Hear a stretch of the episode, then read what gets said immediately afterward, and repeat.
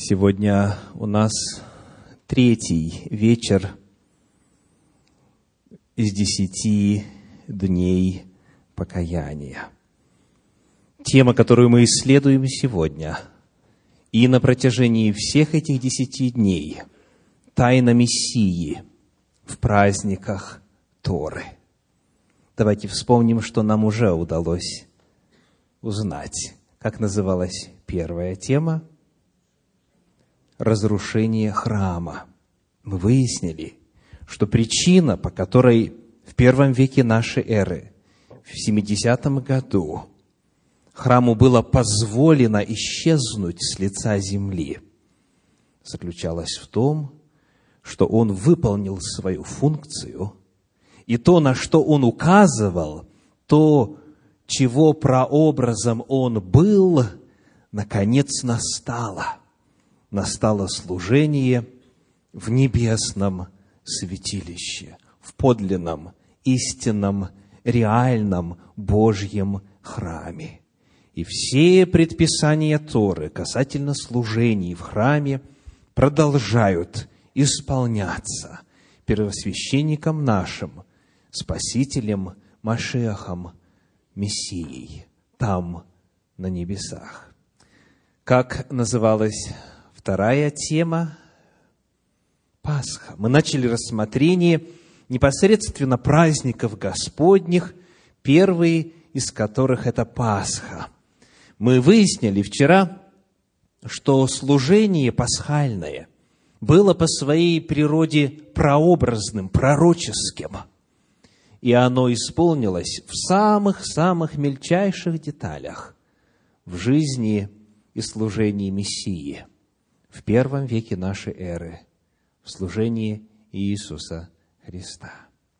Сегодня мы рассматриваем второй из семи праздников Господних, семи ежегодных праздников, установленных в Торе. И это праздник опресноков. Это и есть название моей сегодняшней проповеди – опресноки – Приглашаю вас открыть книгу «Исход», 12 главу, стихи с 17 по 20. Исход, 12 глава, стихи с 17 по 20. Здесь содержится первое предписание, первая заповедь в отношении опресноков. Читаем. 12 глава, стихи 17 по 20. «Наблюдайте опресноки, Ибо в сей самый день я вывел ополчение ваше из земли египетской, и наблюдайте день сей в роды ваши, как установление вечное. С четырнадцатого дня первого месяца, с вечера ешьте пресный хлеб до вечера двадцать первого дня того же месяца семь дней не должно быть закваски в домах ваших. Ничего квасного не ешьте. Во всяком место пребывании вашем ешьте пресный хлеб. Вот это изначальное повеление о празднике опресноков. Первое, что сразу же обращает на себя внимание, это то, что дата Пасхи и дата начала опресночных дней совпадает. Пасха начинается и празднуется когда? 14 Авива, первого месяца лунного календаря библейского, и в этот же день начинается праздник опресноков. Только он, в отличие от Пасхи, длится семь дней. Далее сказано, что суть этого праздника заключается в том, чтобы истребить, удалить все квасное, все, что представляет собой процесс брожения, процесс порчи, процесс квашения. Сказано у нас ничего, ничего квасного не должно быть в домах ваших. И потому перед Пасхой Соответственно, в народе Божьем во исполнении этой заповеди издревле устраивался тщательный процесс очищения дома от всего квасного. Нужно было внимательно проверить все тайные уголочки, куда случайно какая-нибудь крошка квасного хлеба могла закатиться. Или же что-нибудь еще где-то в кладовых, в иных местах могло бы остаться. То есть все, все, все вычищается.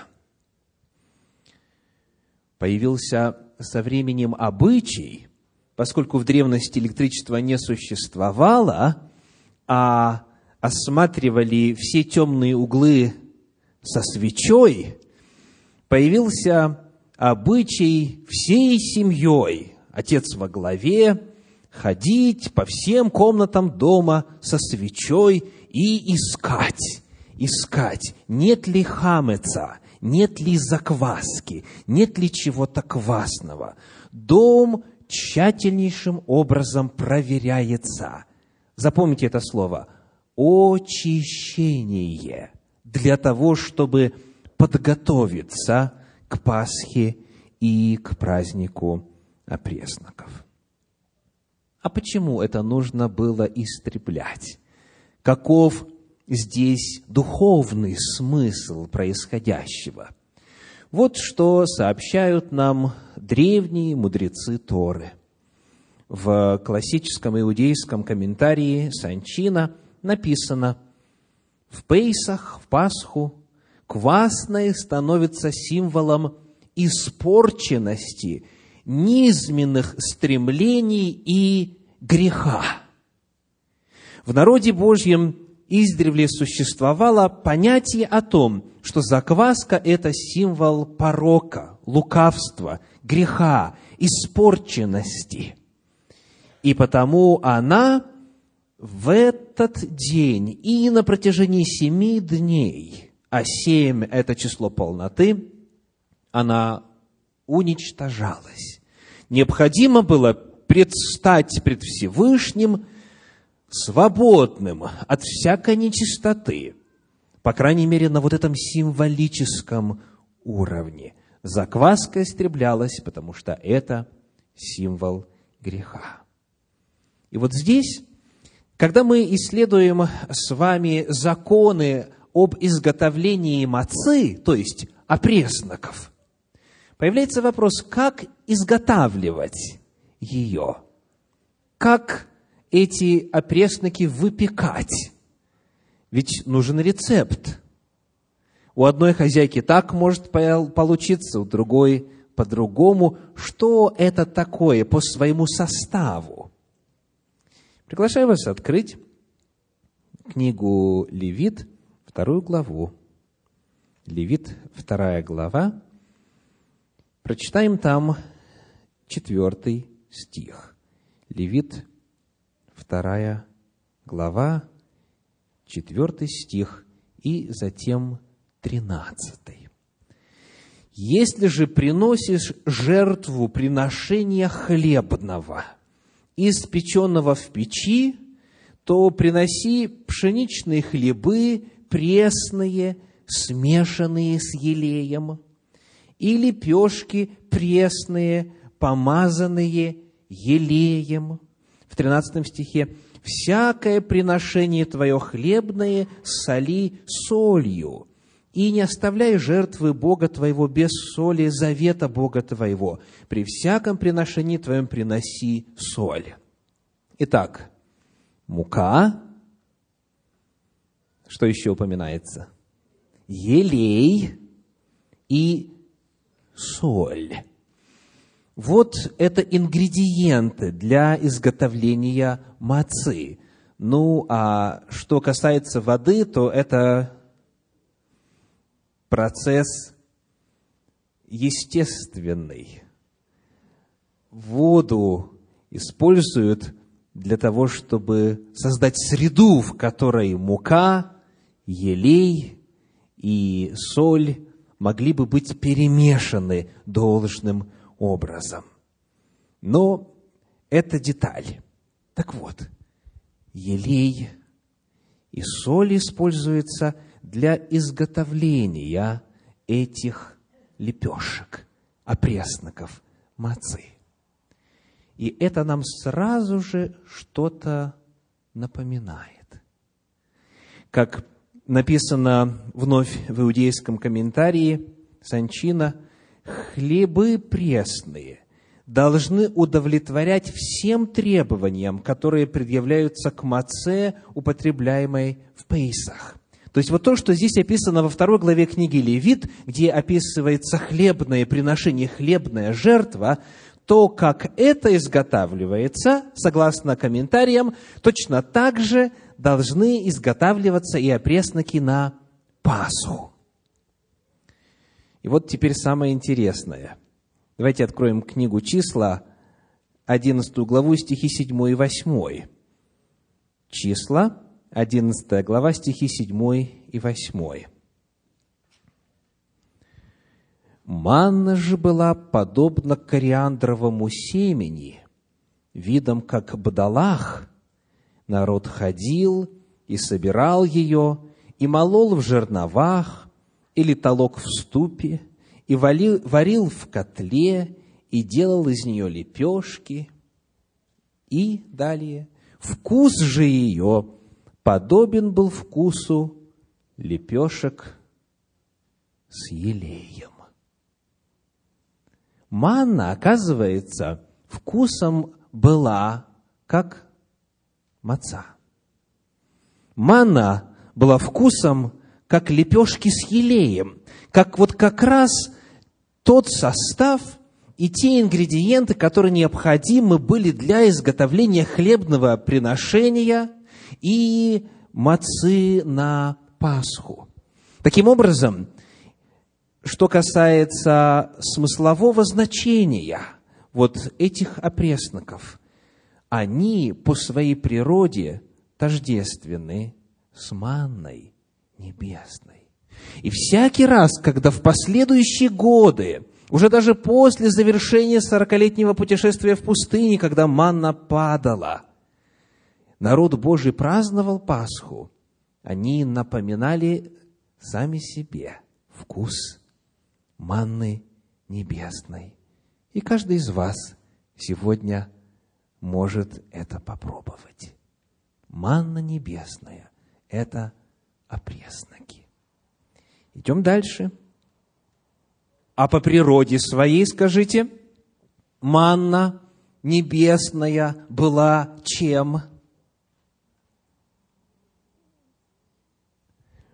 В общем-то, ответ уже дан в вопросе.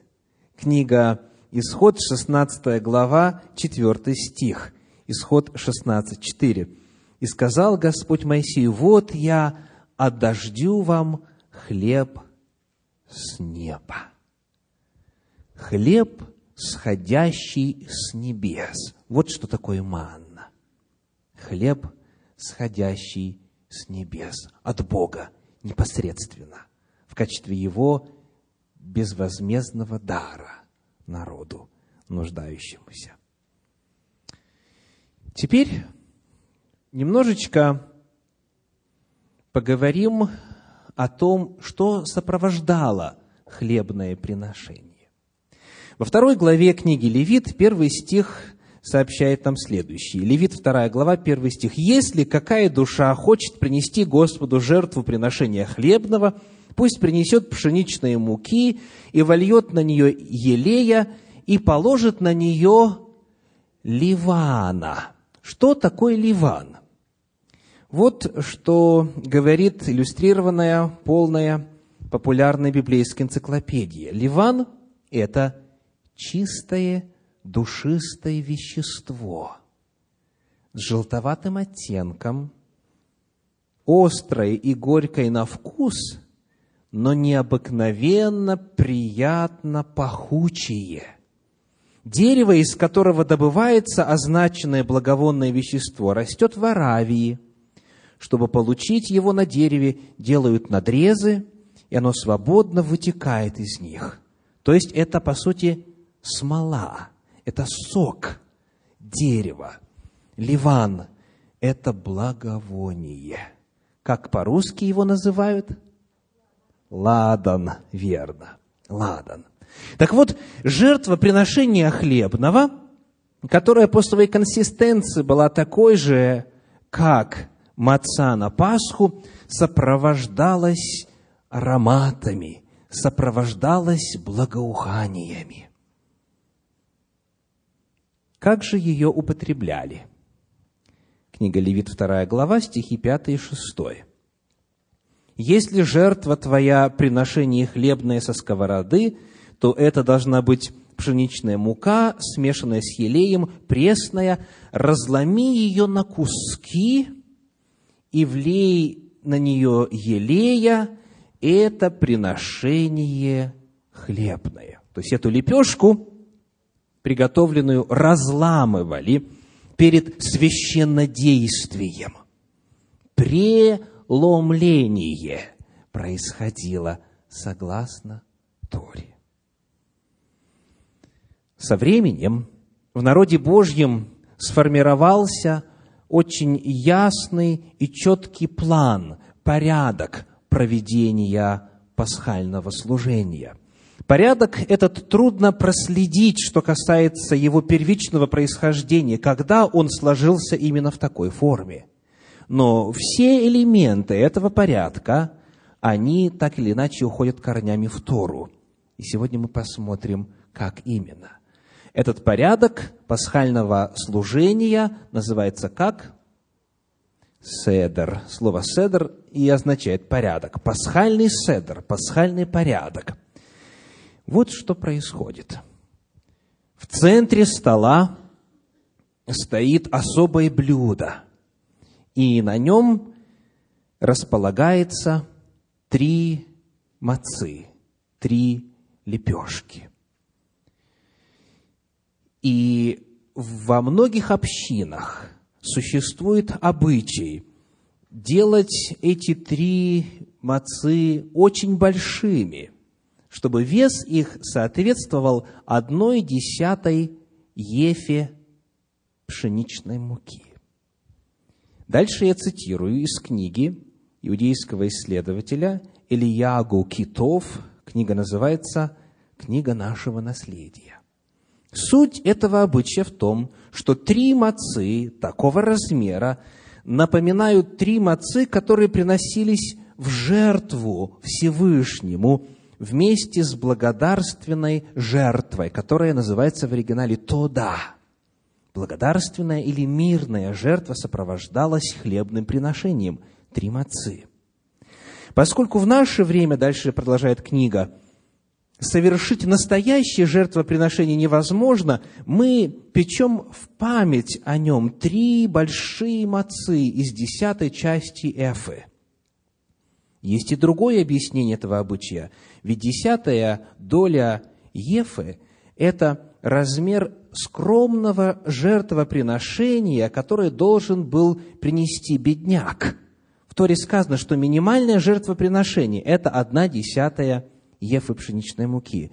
Сказано, если он не в состоянии принести горлицу или овна, или крупный рогатый скот, то минимум, что можно принести, это муку или лепешку, хлебы весом в десятую часть ефы. Именно поэтому мы называем мацу хлебом бедняка – в Торе это записано в 16 главе книги Второзакония, в третьем стихе. «Хлебы бедствия». Ведь ее вес совпадает с весом жертвы бедняка, как указывается в Торе, в книге Левит. Итак, причина, по которой в центре стола, за которым празднуют Пасху, находятся три мацы – соотносится с законами о хлебном приношении. Вот что происходит дальше. Каков смысл именно вот такого числа три? Согласно иудейским комментаторам, один из них, например, Эли Бар Яалом, Значение следующее. Блюдо содержит три мацы, пишет он. Верхняя и нижняя маца – это полюса, а средняя символизирует присутствие Всевышнего в мире. Давайте повторим. Значение средней мацы – это Всевышний, это Господь и Его присутствие, присутствие Божие в мире. Запоминаете? Хорошо. Идем дальше. Что потом происходит на пасхальном седере со средней мацой? Ее извлекают и ее разламывают пополам. Именно среднюю мацу, которая означает Бога, Всевышнего. Ее разламывают, и одну часть аккуратно заворачивают в белую салфетку, в белую материю. И дальше что делают с этим кусочком? Прячут. Преломляют, обматывают салфеткой и убирают с глаз. Эта часть называется афикаман. Афикаман. Слово афикаман дословно означает тот, кто придет, тот, кто будет, тот, кто явится. А оставшуюся половинку разламывают и разделяют между участниками пасхального седера. То есть едят кого? Всевышнего. Преломляется, часть прячется, а часть съедается.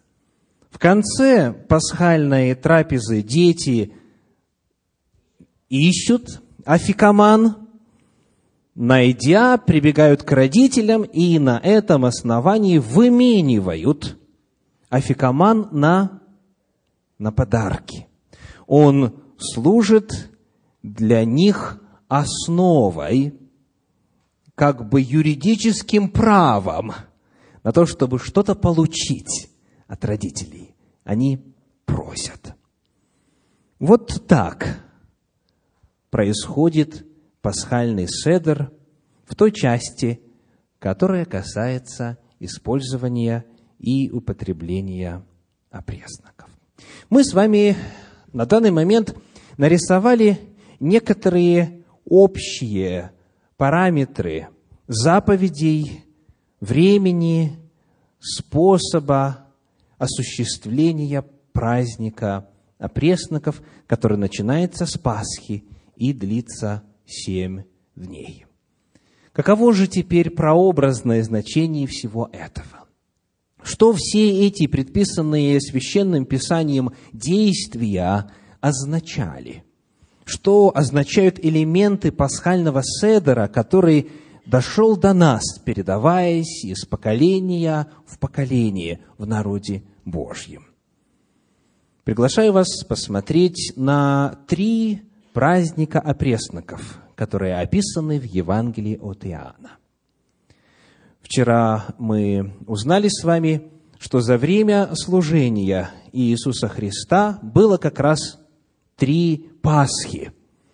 И мы прочли три места, три стиха из Евангелия от Иоанна, где описывается и упоминается и первая, и вторая, и третья Пасха за время общественного служения Иисуса Христа.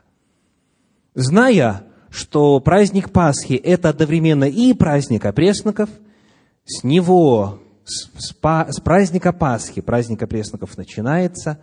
Давайте теперь посмотрим на эти отрывки в контексте значения опресноков. Вторая глава Евангелия от Иоанна. Вторая глава Евангелия от Иоанна, стихи с 13 по 16. Иоанна 2 глава, стихи с 13 по 16. «Приближалась Пасха Иудейская, и Иисус пришел в Иерусалим. И нашел, что в храме продавали волов, овец и голубей, и сидели миновщики денег.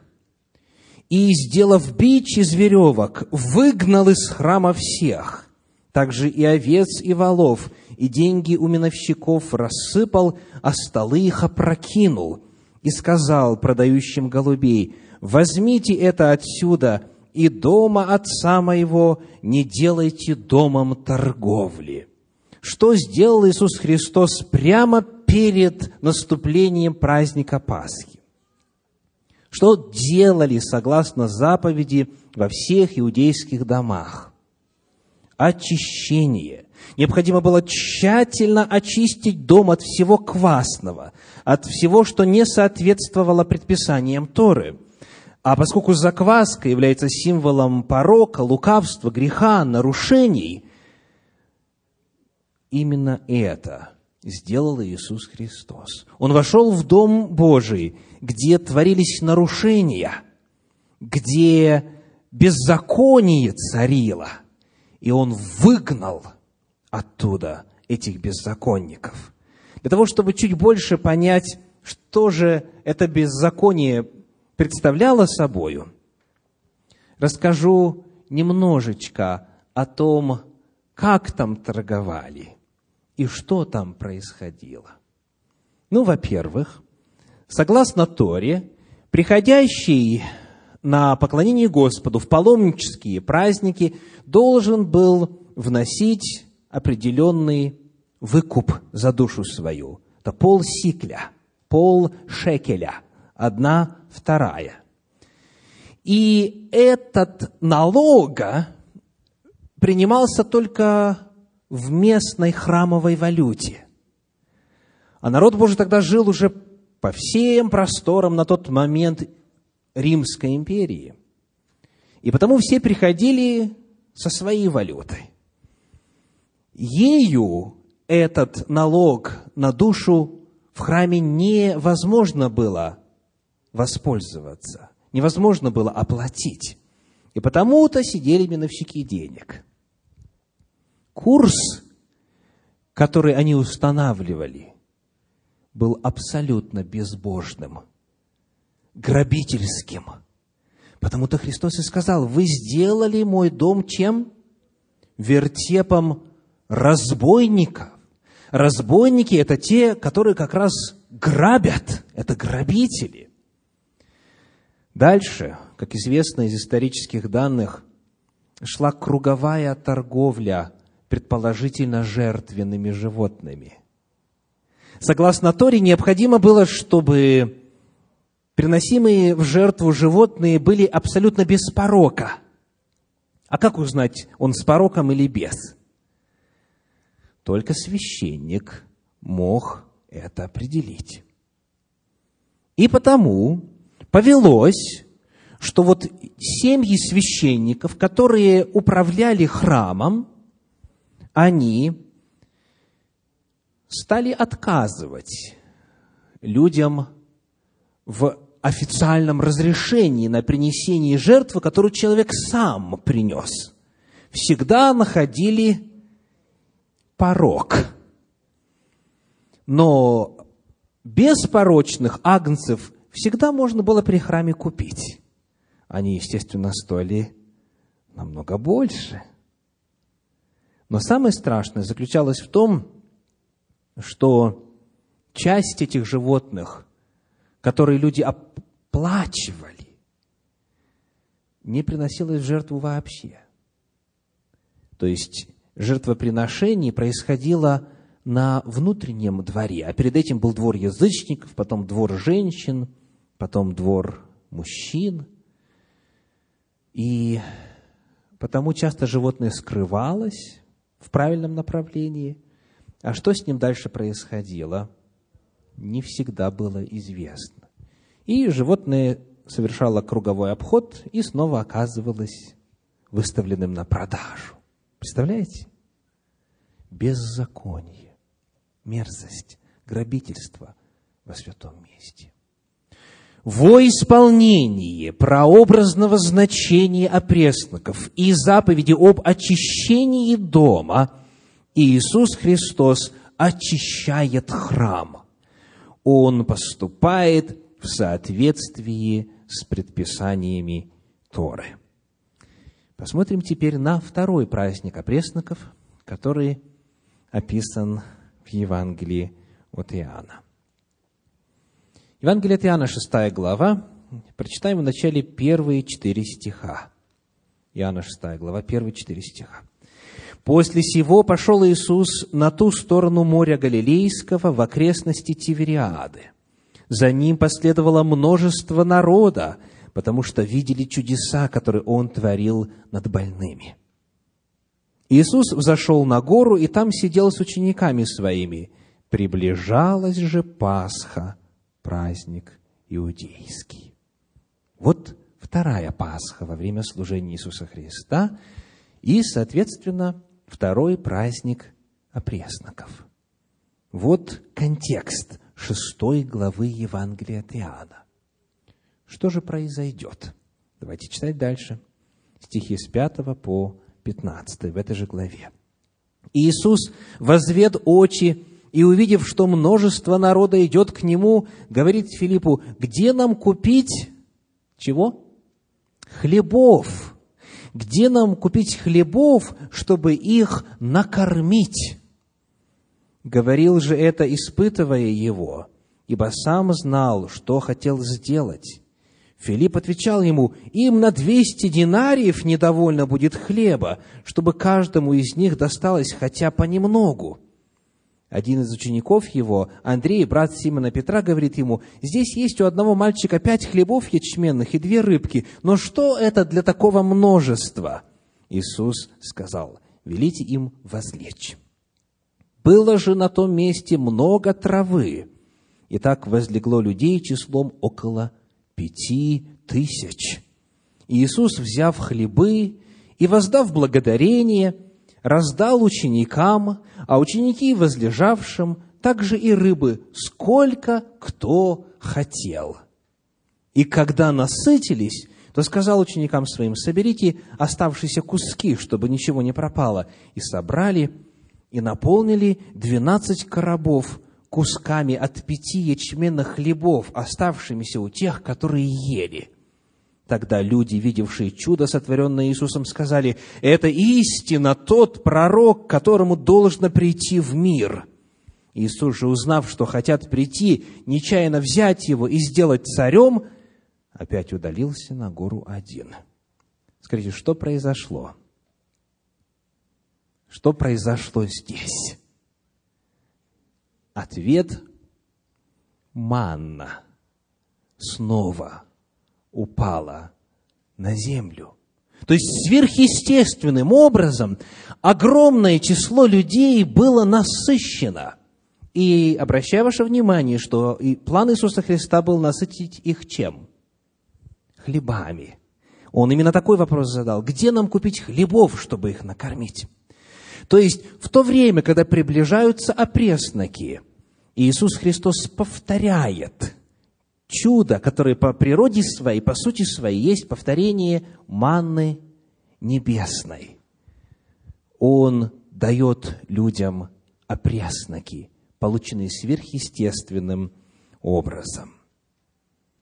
И вот здесь, дальше, в этой шестой главе, в стихах с 27 по 35 он описывает смысл происходящего – Иоанна 6 глава, стихи с 27 по 35.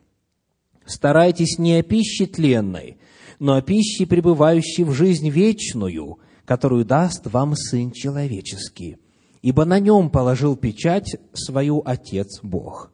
И так сказали ему, что нам делать, чтобы творить дела Божии? Иисус сказал им в ответ, вот дело Божие, чтобы вы веровали, веровали в того, кого Он послал.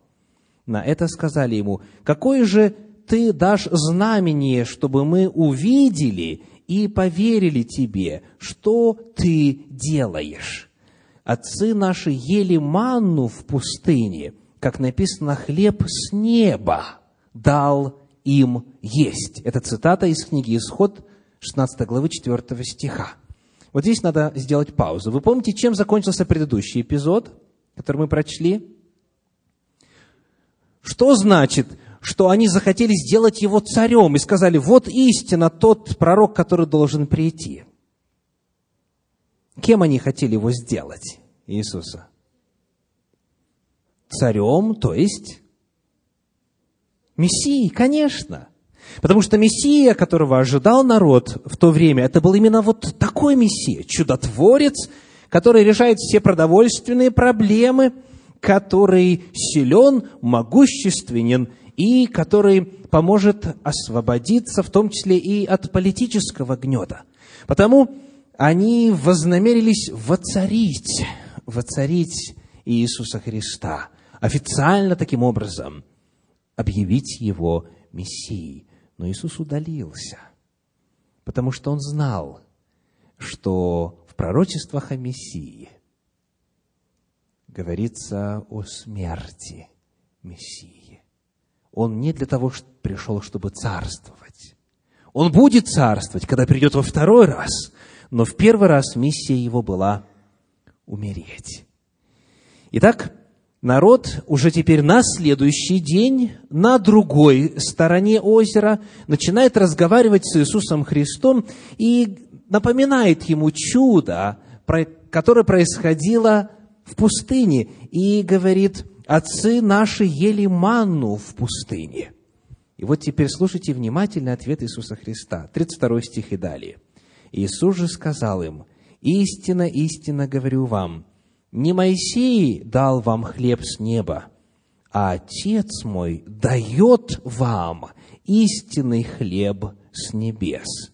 Ибо хлеб Божий есть тот, который сходит с небес и дает жизнь миру. На это сказали ему, Господи, подавай нам всегда такой хлеб. Иисус же сказал им, Я есмь хлеб жизни. Приходящий ко мне не будет алкать, и верующий в меня не будет жаждать никогда. И стих 58. «Сей-то есть хлеб, шедший с небес, не так, как отцы ваши ели манну и умерли. Ядущий хлеб сей будет жить вовек». Итак, Иисус Христос совершил чудо по своей природе – повторивший чудо манны в пустыне, насытил сверхъестественным образом огромное число людей и использует теперь праздник опресноков для того, чтобы сказать о его значении.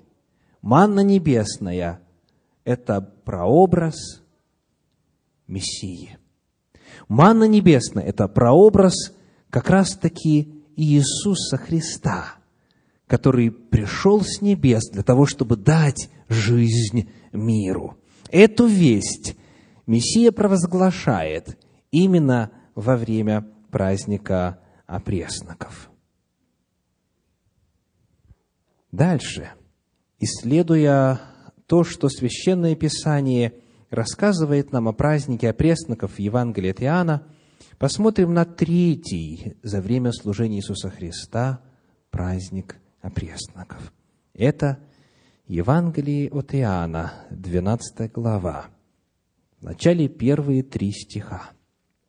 Евангелие от Иоанна, 12 глава, первые три стиха. За шесть дней до Пасхи пришел Иисус в Вифанию, где был Лазарь умерший, которого Он воскресил из мертвых. Там приготовили ему вечерю, и Марфа служила, а Лазарь был одним из возлежавших с ним. Мария же, взявши фунт нардового чистого драгоценного мира, помазала ноги Иисуса и оттерла волосами своими ноги его, и дом наполнился благоуханием от мира. В чем был смысл этого действия? Посмотрим, как об этом нам рассказывает евангелист Матфей. Но прежде, давайте удостоверимся, что мы знаем значение используемых здесь слов. Что такое миро? Миро. По-гречески, в подлиннике, здесь слово «мирон», откуда мы взяли русское свое, и это дословно.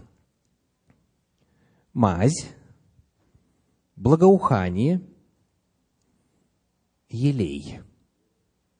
То есть, елей, оливковое масло, было средой, в которой разводили благовонные вещества, и в оливковом масле эти благовонные вещества хранились. И потом вот этот вот елей, пропитанный благовонными веществами, уже использовался в качестве эквивалента духов у нас сегодня. Так вот, мира – это как раз вот эта вот жидкость, основа ее – елей. Хорошо, что такое нард? Сказано, что взяла фунт нардового чистого драгоценного мира. Нард – это благовонная смола. Нард – это благовонная смола. Ну и вот теперь смысл этого действия, значение этого действия. Евангелие от Матфея, 26 глава, стихи 12 и 13. Матфея, 26 глава, стихи 12 и 13. «Возливши мира сие на тело мое, она приготовила меня к погребению». Сделаем паузу. Иисус Христос – это хлеб живый, шедший с небес. Это та манна небесная. Это те опресноки, паца, а, маца пасхальная. И вот теперь наступает момент, когда эту мацу нужно будет преломить. Когда наступит смерть Мессии. И перед этим, перед тем, как ее разломят, как мы читали во второй главе книги Левит. На нее возливают что? Елей и размещают что? Душистую смолу. Вот это происходит с Иисусом Христом. Он здесь представлен как хлебный дар, на который возливают елей и душистую смолу. И потому Иисус Христос говорит, возливший мира сие на тело мое, она приготовила меня к погребению. И далее удивительные слова, 13 стих, «Истинно говорю вам, где не будет проповедано Евангелие сие в целом мире, сказано будет в память ее и о том, что она сделала».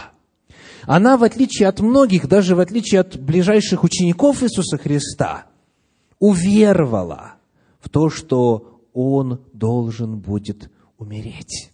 Остальные слышали это, но отказывались в это верить, и потому пропустили самый важный момент.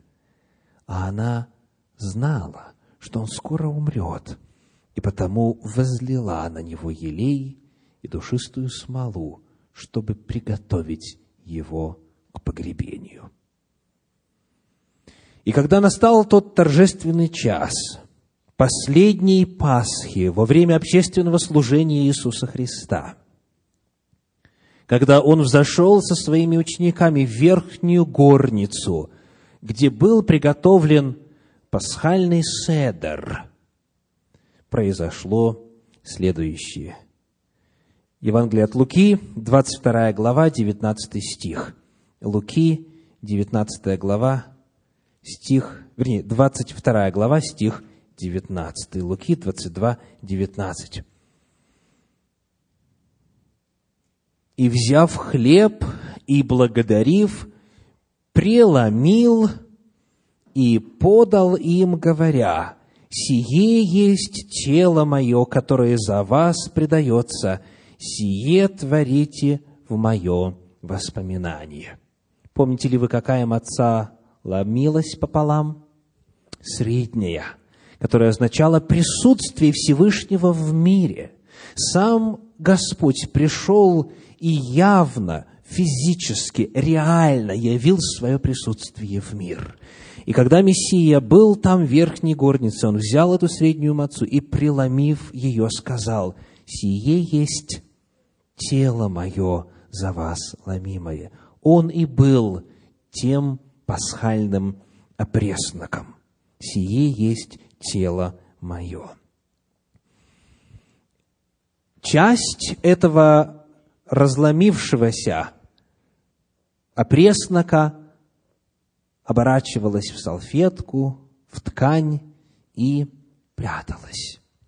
И это тоже исполнилось в жизни и служении Иисуса Христа. В Евангелии от Матфея в 27 главе стихи с 57 по 60.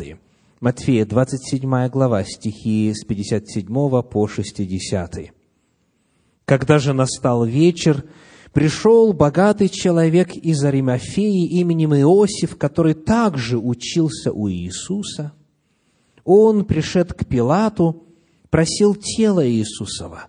Тогда Пилат приказал отдать тело. И, взяв тело, Иосиф обвил его чистую плащаницею, то есть полотном, и положил его в новом гробе своем, который высек он в скале, и, привалив большой камень к двери гроба, удалился. Что произошло? Часть этого опреснока, преломленного, была завернута в плащаницу и спрятана. Иисус Христос повторил те действия, точнее говоря, с Ним поступили так же, как поступали и поступают до сих пор на пасхальной трапезе с Афикаманом. Он был завернут и спрятан, и камень был привален к двери гробницы. Однако, пасхальная трапеза, пасхальный седр не может завершиться без обнаружения, без возвращения Афикамана на стол. И это же должно было произойти и применительно к Мессии. Вот что мы читаем в 16 главе Евангелия от Иоанна, в стихах 16 по 24. Евангелие от Иоанна, 16 глава, стихи 16 по 24. «Вскоре, — говорит Христос ученикам, — вскоре вы не увидите Меня». Слышите? Вскоре вы не увидите Меня. И дальше. И опять вскоре увидите Меня. Тут некоторые из учеников его сказали один другому, что это он говорит нам, вскоре не увидите меня, и опять вскоре увидите меня, и я иду к Отцу. Итак, они говорили, что это говорит он вскоре, не знаем, что говорит. Иисус, уразумев, что хотят спросить его, сказал им, «О том ли спрашиваете вы один другого, что я сказал, вскоре не увидите меня, и опять вскоре увидите меня?» Истинно, истинно говорю вам, вы восплачете и возрыдаете, а мир возрадуется. Вы печальны будете, но печаль ваша в радость будет. Женщина, когда рождает, терпит скорбь, потому что пришел час ее. Но когда родит младенца, уже не помнит скорби от радости, потому что родился человек в мир. Так и вы теперь имеете печаль. Но я увижу вас опять, и возрадуется сердце ваше, и радости вашей никто не отнимет у вас. И в тот день вы не спросите меня ни о чем. Истинно, истинно говорю вам, о чем вы не попросите Отца во имя Мое, будет вам.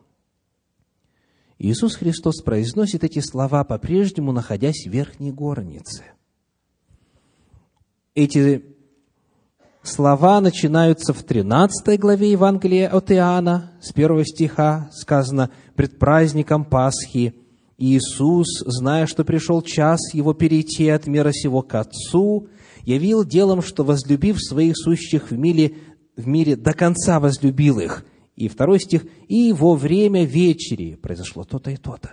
И вот 13 глава, 14 глава, 15, 16 и 17 представляют собой описание того, что происходило в этой верхней горнице. То есть прочитанные нами слова были произнесены во время действий с Афикаманом, во время пасхальной трапезы, во время преломления этого среднего опреснока. И повествование об этом заканчивается только лишь в 18 главе в первом стихе. Вот что сказано, Иоанна 18.1. «Сказав сие, Иисус вышел с учениками своими за поток Кедрон, где был сад, в котором вошел, в который вошел сам и ученики его. Вот только в начале 18 главы заканчивается описание пасхальной трапезы. С начала 13 до конца 17 главы. О чем говорит Иисус Христос? Он рассказывает о том, что его, как этот афикаман, скоро не станет. Вы не увидите меня. Он будет предан смерти, обернут плащаницей и сокрыт в гробнице. Но потом, говорит он, вскоре, вскоре вы снова увидите меня и, что? Возрадуетесь. И потом, и это ключевой момент, я вновь прочитаю в 16 главе Евангелия от Иоанна стих 24, до ныне вы ничего не просили во имя Мое. Просите и получите, чтобы радость ваша была совершенна. А перед этим 23 Истинно, истинно говорю вам, о чем не попросите Отца во имя Мое, даст вам. Подобно тому, как дети в конце пасхальной трапезы во имя Афикамана просят себе подарок, и родители не могут отказать, потому что такова традиция, они подарки покупают заранее. Точно так же Иисус Христос говорит, во имя Мое просите, и будет вам. О чем не попросите Отца во имя Мое, даст вам.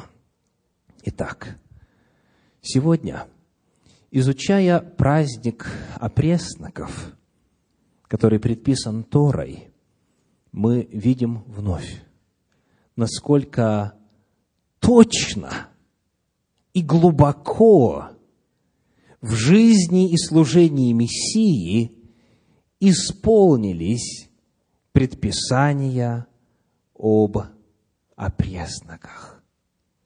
Самые удивительные, самые мельчайшие детали нашли свое воплощение в жизни и служении Мессии – в жизни и служении Иисуса Христа. И вот теперь призыв. Призыв, который, как мы условились вчера, будет звучать в конце каждой проповеди, в конце каждого из десяти вечеров и в семь последних оставшихся. Мой призыв сегодня основан, во-первых, на первом послании апостола Павла к Коринфянам, пятой главе. 1 Коринфянам, пятая глава, стихи 7 и 8. Пятая глава, стихи 7 и 8. Итак, очистите старую закваску, чтобы быть вам новым тестом, так как вы бесквасны, ибо Пасха наша, Христос, заклан за нас – Посему станем праздновать не со старую закваскою, не с закваскою порока и лукавства, но со пресноками чистоты и истины. Очистите старую закваску, очистите закваску порока и лукавства, призывает Господь.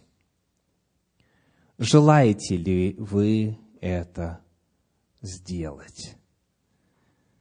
Желаете ли вы очистить, во-первых, свой внутренний мир от греха, от беззакония, от укоренившихся привычек, от того, что, как вы знаете, как вы точно знаете, есть нарушение законов Божьих, есть грех, есть беззаконие, есть закваска. Желаете ли вы стать чистыми, стать бесквасными, без вины за грех. Желаете ли вы очистить, во-первых, себя? Во-вторых, желаете ли вы свой дом очистить? Может быть, в вашем доме есть непристойные, недостойные предметы, книги, фильмы, какие-то вещи. Может быть, в вашем доме также нужно произвести очищение, как Иисус Христос сделал с храмом. Желаете ли вы сегодня посвятить себя на очищение? Желаете ли вы дать Господу обещание исследовать себя со свечой в самые потаенные уголочки своей души, внимательно заглядывать, для того, чтобы, обнаружив этот хамец, этот порог, это лукавство, выкинуть его из своей души. Желаете ли вы внимательно со свечой исследовать свой дом и навести там порядок? Вот это главный вопрос, который звучит сегодня. И Господь предусмотрел для нас силу. Вы знаете, что часто желание, даже самые горячие, даже вполне захватившие человека в какой-то один момент, через день-два, неделю-другую улетучивается и исчезает. Человек наполнен эмоциями после призыва, после обращения к нему голоса Божия, голоса Духа Святого, говорит, да, я хочу, я хочу быть чистым, святым, хочу освободиться от груза грехов, я хочу очистить и себя, и дом свой, и семье своей помочь. Но потом наступают будни, и сил не достает, привычки слишком крепко укоренились. Бывало с вами такое? Священное Писание рассказывает нам о том, что у Господа есть для нас решение. Евангелие от Иоанна, 6 глава, 57 стих. Слова Иисуса Христа в контексте праздника пресноков. Иоанна 6 глава, стих 57. «Как послал меня живой Отец, и я живу Отцом, — говорит Христос, — так и ядущий меня жить будет мною. Подобно тому, как употребление опресноков есть подкрепление физических сил, это пища, которую человек принимает для того, чтобы дальше жить, чтобы сила была. Подобным же образом в духовном мире – есть сила. Я прочитаю вновь. «Ядущий меня жить будет мною». Господь не только оставил нам законы, по которым следует жить, Господь не только показал идеал святости, идеал вот этой мацы, отсутствия греха, закваски, отсутствия беззакония. Он также в этой маце, в этих опресноках предлагает самого себя, предлагает силу для духовной жизни, для побед. Желаете ли вы сегодня принять эту силу? Два вопроса. Призыв на основании Священного Писания. Желаете ли вы большей степени чистоты? И желаете ли вы сегодня принять средства для обретения силы, для достижения духовных побед? это средство в Мессии, который отдал тело свое ломимое за всех присутствующих здесь. И Он, входя, дает эту силу. И Он, входя, преобразовывает личность. Если вы понимаете ясно этот призыв, если у вас есть желание освободиться от закваски, порока и лукавства, и вы избираете способ небесный хлеб, эту чудную манну, чудесную по своей природе Божью силу в лице Иисуса Христа, Спасителя и Господа, я приглашаю вас об этом сказать вслух, непосредственно обратившись к Всевышнему в молитве. Пусть это будет коротенькая молитва, буквально из одного предложения, из двух, у кого-то, может быть, даже из пяти, но не больше. Короткая молитва, личная молитва, из сердца идущая, выражающая ваше желание, вашу веру и вашу убежденность в том, что Бог, так чудно все спланировавший в Своем Слове, Бог, так точно все исполнивший в истории, Спаситель наш Господь Иисус Христос соделает чудо преобразования вашей жизни. Если вы желаете посвятить себя на вот это очищение и провозгласить силу Божью в свою жизнь, приглашаю вас делать это в молитве – в первый ли раз вы здесь или давно приходите, большой у вас опыт молитвы или малый, это не имеет никакого значения. Главное – это слова.